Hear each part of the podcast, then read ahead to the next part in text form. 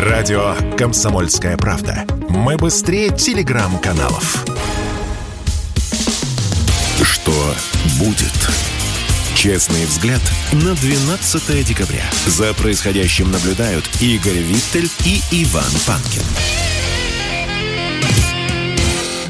Здравствуйте, друзья. Иван Панкин, Игорь Виттель. Мы продолжаем. Напоминаю, что на канале Радио «Комсомольская правда» в YouTube идет прямая видеотрансляция. Подключайтесь, смотрите, подписывайтесь обязательно. Жалобы, предложения в комменты, лайк под видео непременно ставьте. К нам подключается наш гость Владислав Шурыгин, военный эксперт. Владислав Владиславович, здрасте.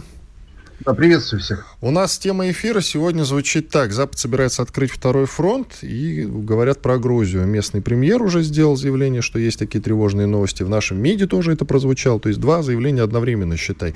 Коротко скажите, пожалуйста, вы верите про второй фронт через Грузию? Нет, я в это не верю по, по трем причинам. Первая причина. Запад отлично понимает, что напрямую сталкиваться с Россией ему э, смерти подобно. Это никуда не ушло за эти 9 месяцев. А, второй момент. Мне кажется, что Грузия в ее нынешней ситуации, в ее нынешнем настроении не страна, которая стремится опять перейти к России на разговор через оружие. По крайней мере, все последние годы мучительно выстраивался некий такой, э, ну хотя бы, скажем так, соседские отношения. Я не назову совсем добрососедскими, но, по крайней мере, Э, вот тот кризис 2008 года, он, его старались преодолеть. И прежде всего грузины, кстати. Потому что Россия для Грузии все-таки огромный экономический партнер рынок. А с третьей точки зрения, на территории Грузии сейчас просто нет такого количества войск, техники, снаряжения и всего остального, чтобы э, успешно воевать. Более того, надо понимать, что Грузия, она как бы подперта. С одной стороны Армения, Э, соответственно, с другой стороны Турция. И вряд ли в этом случае и та, и другая будут спешить э, начинать грузинскую военную поддержку, э, то есть поддерживать Грузию в войне против России. Поэтому я рассматриваю скорее это как попытку обострить ситуацию так, чтобы, ну, что называется, оттянуть какие-то силы от России, но не вижу пока еще раз э, возможности, или точнее перспектив сейчас там какой-то большой войны. Я, кстати, не уточнил, что в Абхазии местный премьер э, сообщил об этих тревожных новостях. Игорь Виттель, тебе Тебе слово. Да. А, Влад, привет. Э, да, привет. Э, я тебя вот о чем хочу спросить. Ну ладно, Грузия. Тут я тоже абсолютно с тобой, что вполне закономерно согласен. А вот э, по поводу Карабаха нас по-прежнему будут продолжать дергать, и этот конфликт уж совсем нельзя назвать замороженным. И явно нас вот в ту сторону будут сейчас тянуть. Как будут развиваться события там? Ну, здесь э, действительно ситуация как раз в отличие от, от э, ситуации на границе с Грузией, где только абхазскому чиновнику видится перспектива войны, но я думаю, что это такая... И перспектива дежур... денег, я думаю, немножечко попросить. Да, да, да, да, да. Это скорее такая дежурная перспектива э, привлечь к себе внимание. И, тем не менее, Карабах как раз это действительно очень болезненная точка, которой конфликт не столько замороженный, сколько, знаешь, покрытый коркой ну, вот, как э, такая магма. Я думаю, что здесь есть серьезные перспективы на обострение. Если в этом случае э, со стороны Армении будет продолжаться примерно та же самая э, политика. Потому что есть очевидная история, которая заключается в том, что все необходимые дипломатические и политические шаги, чтобы заморозить его надолго, они были сделаны, вплоть до ввода миротворцев. Но э, дальше началась проблема в том, что между Арменией и Азербайджаном так и не начался как таковой диалог. Ты Более считаешь, того, что в этом только Армения виновата? Нет, я просто нет. Послед... Я, я считаю, что в, этой, в этом обострении виноваты обе стороны. Но если разбирать каждую ситуацию отдельно, то там всегда есть фамилия, имя, отчество. Понимаешь, в каких-то случаях надо было отдергивать Азербайджан, в каких-то случаях Армению.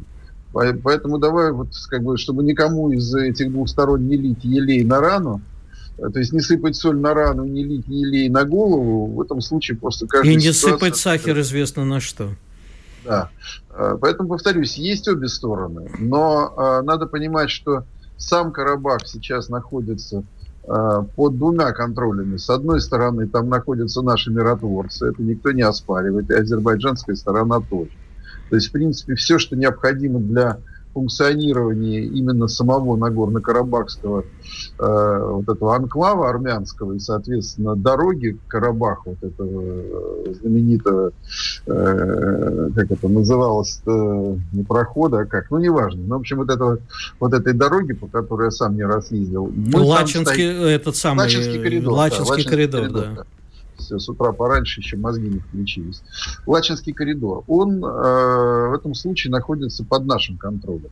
В основном все ситуации происходят сейчас либо на таких как бы боковых его крыльях, именно на границе между уже Арменией самой и Азербайджаном, э, что, в общем, очень тревожно, потому что так или иначе, но Карабах это все-таки ну, с точки зрения такой международно признанной и с точки зрения ситуативной, он все-таки является ну, не то что, то есть он является территорией Азербайджана де-факто, даже по, по итогу войны. Просто мы его сейчас сохраняем как э, фактически независимый анклав то вот уже непосредственно столкновение между Азербайджаном и Арменией на границе этих двух стран – это уже, конечно, является чрезвычайно опасной ситуацией. Понимаешь, здесь я вижу, может быть, кому-то покажется циничным, но моя позиция заключается в том, что не стоит если у тебя нет хорошего ружья, не стоит дергать тигра э, за усы. За ус. Знаешь, э, Армения после войны не восстановилась. Их вооруженные силы не восстановились. Они пока находятся в процессе, скорее, таких очень мощных, серьезных внутренних э, таких перетурбаций, которые, или турбулентности, которые еще неизвестно, чем закончатся. И в этом случае Нагорно, карта Нагорного Карабаха, она становится чрезвычайно удобным э, внутриполитическим э, таким стимулом, понимаешь? И э, другое дело, что любое его использование тут же отзывается непосредственно военно-политической обстановке. А военно-политическая обстановка такова, что азербайджанская армия сейчас мощнее, организованнее и намного более мотивированнее, чем армянская. И тут в этом случае, либо если ты уж решил что-то делать, то тогда надо к чему-то готовиться. Вот я не вижу со стороны Армении готовности что-то делать в военном отношении. Никаких военных серьезных закупок Армения не ведет, в отличие от Азербайджана. Азербайджан по-прежнему продолжает наращивать свою армию. И свои вооруженные силы, и свою технику новую закупать, и еще очень много. А, в, Армении эти процессы идут крайне слабо. И в этом случае играть там на обострение это ну, себе дороже. Поэтому мне лично кажется, что для Армении сейчас наиболее бы подошел известный девиз нашего великого канцлера Горчакова, который говорил, что Россия сосредотачивается. Вот Армении бы сейчас по-хорошему нужно сосредотачиваться и максимально отойти от Э, всех вот этих внутриполитических историй с э, вот этой очень болезненной темой. В этом случае Азербайджан будет легче сдерживать нам, потому что, несмотря на то, что, конечно, что сейчас идет война на Украине, и очень многие наши... Спецоперация, партнеры, Влад, спецоперация. спецоперация. Прости, не забывайте, мешаешь. пожалуйста.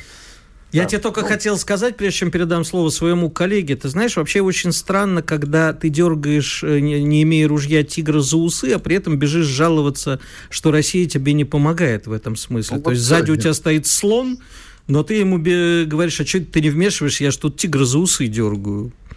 Ну, это, понимаешь, это вообще исторически в последнее время так как это сказать, очень часто звучало, и во время войны, которая была два года назад, меня это просто, э, ну, как сказать, как э, военного Фрапировало. Да, удивлял, да. Ну, вот, ну хорошо, не, не, не, не стропонило.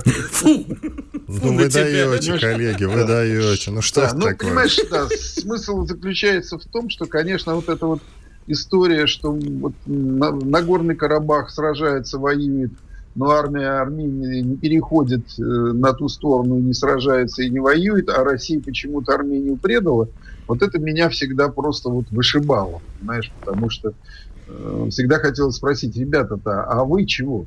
Россия с какого припека должна воевать на территории, которая де юра считается территорией Азербайджана?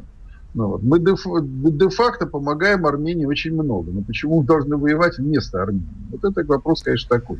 Давайте это к другой значит, теме. Да, я Давайте. хотел сказать, не значит, что мы не сочувствуем ни армянам, не тем, кто живет в Карабахе и вообще всей этой истории. Нам бы кто посочувствовал. Используя вашу метафору про тигра, его усы и ружье, хочется такой вопрос задать. Тут э, Столтенберг, глава НАТО, не исключил перерастание конфликта на Украине в войну между Альянсом и Россией. Среди прочего, он сказал, конфликт может вылиться в полноценную войну, которая перерастет в крупную войну между НАТО и Россией. При этом он еще добавил, если что-то пойдет не так. Что он имел в виду, Владислав? Что, что значит вот это самое, если что-то пойдет не так? Что что-то? Ну, есть несколько э, граней риска, которые могут к этому привести. Минута Одно только у нас них... до конца части. Прошу да, вас продолжить. Ну, одна из них мы, мы, мы наблюдали ровно недели три назад, когда украинская ракета вмазала по Польше.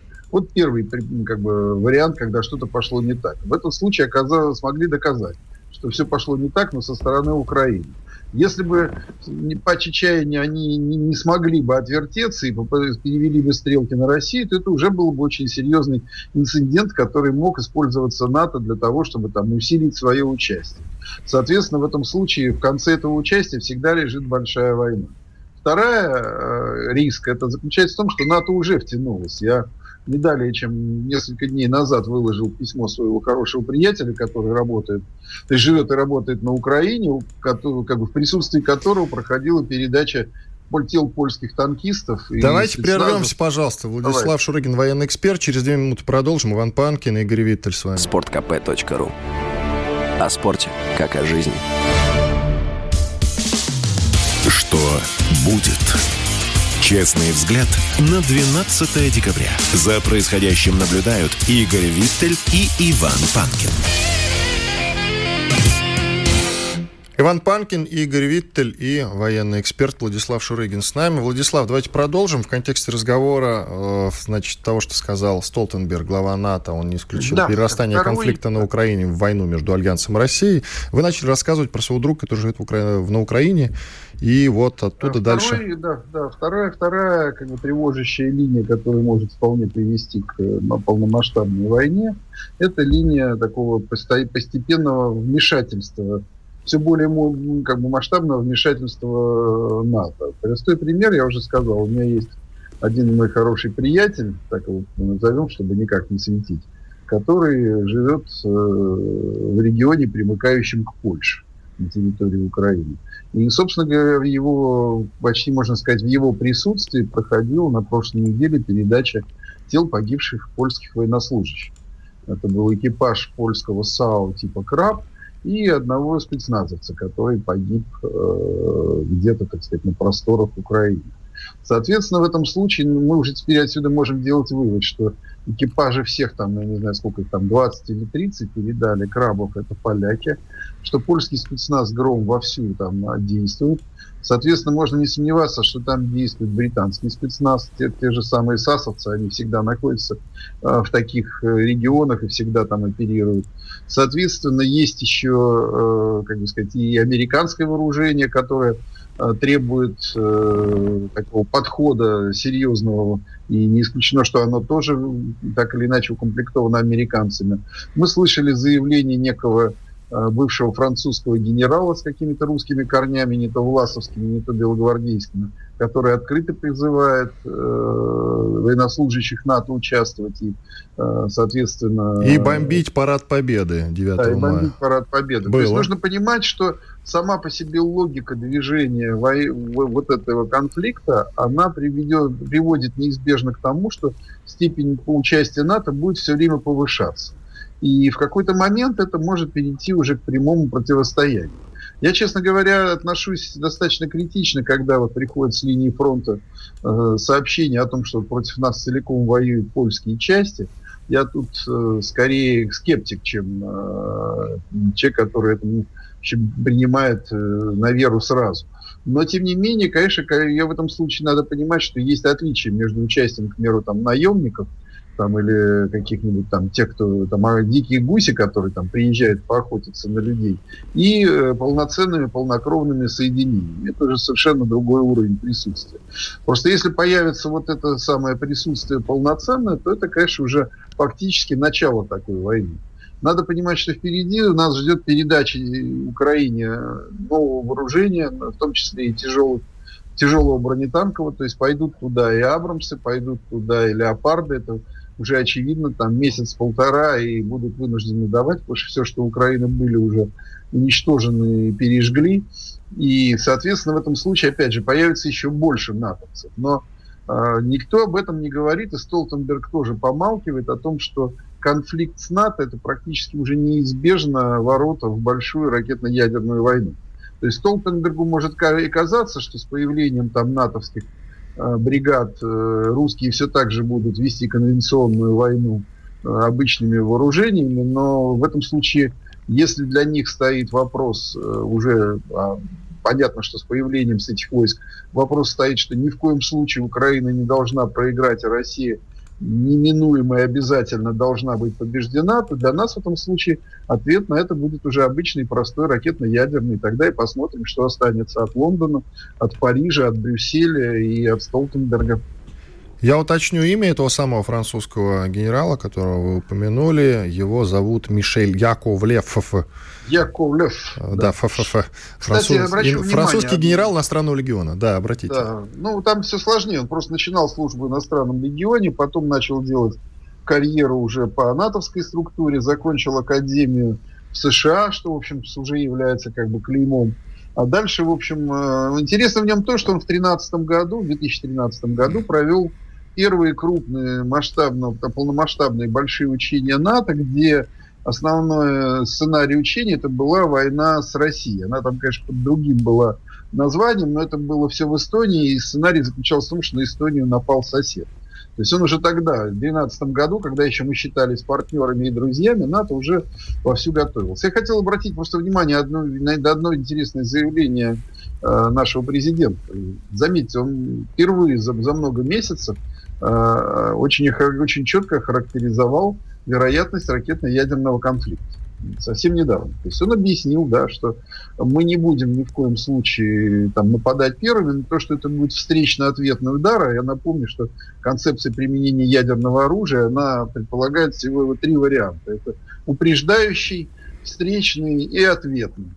Ну, вот. И НАТО всегда, американцам всегда хотелось как-то очень быстро дойти до, до стадии ответного по принципу, что у России останется. То есть мы сначала вмажем, а потом, может, в России что-то останется, а мы будем пытаться нашим прос сбивать.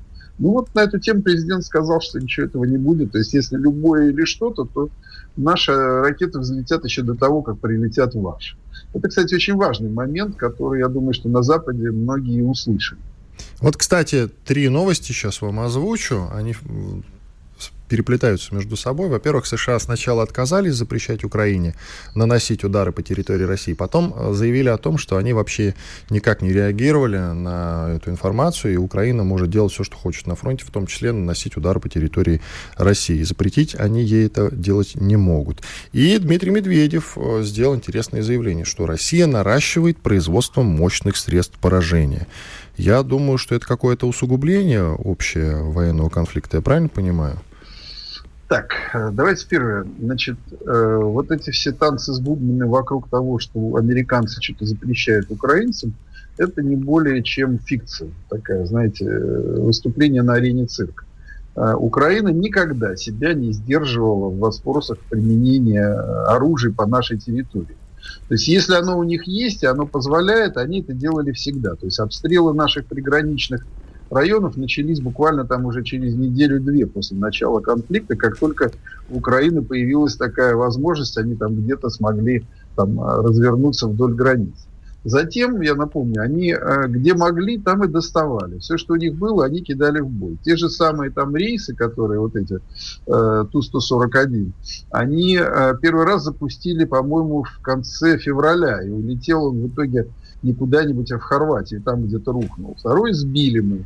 Э, над, над э, ну, неважно, где-то в районе Донецка мы его свалили.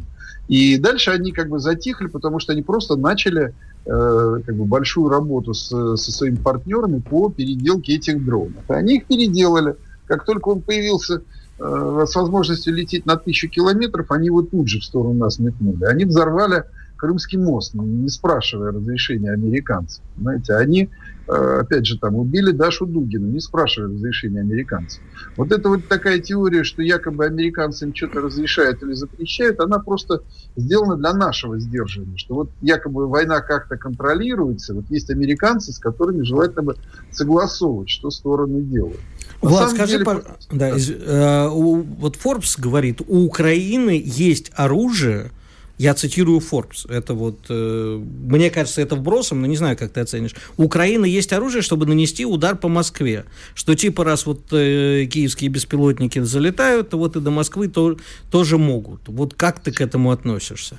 Ну, я к этому отношусь очень серьезно. Напомню, э, значит, э, Ту-141 пролетел э, со, с территории, которую контролирует Украина, до Энгельса почти тысячу километров.